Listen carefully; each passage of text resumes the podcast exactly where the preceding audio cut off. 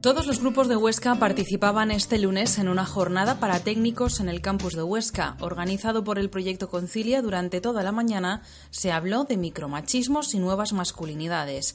Las profesoras María Ángeles Millán y Pilar Vicente de la Cátedra de Igualdad y Género de la Universidad de Zaragoza hablaban de las relaciones de género, de cómo ha cambiado a lo largo de los años y de los diferentes modelos masculinos y femeninos.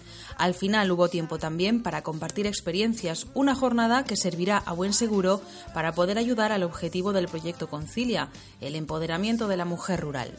Y otro proyecto de cooperación, el de responsabilidad social empresarial que quiere poner en marcha Ceder Oriental, fue protagonista el martes en un encuentro de grupos líder en Madrid. El presidente del grupo, José Fogg, y la técnico Ana López explicaron las líneas básicas de este proyecto, que será una realidad el próximo año y que contará con otros grupos de acción local de Aragón.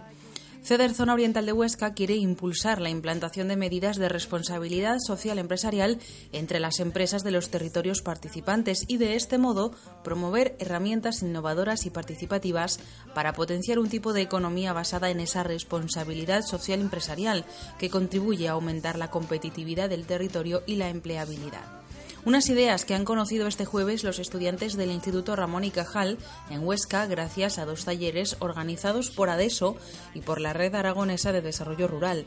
A lo largo de las últimas semanas se han puesto en marcha otros talleres en Fraga, organizado por CEDER Zona Oriental, y en Sariñena, organizado por CEDER Monegros, para dar a conocer la responsabilidad social empresarial entre los alumnos de varios institutos. Y el sábado CEDESOR participa en el encuentro Otras formas de emprender en el medio rural, que tendrá lugar en AINSA.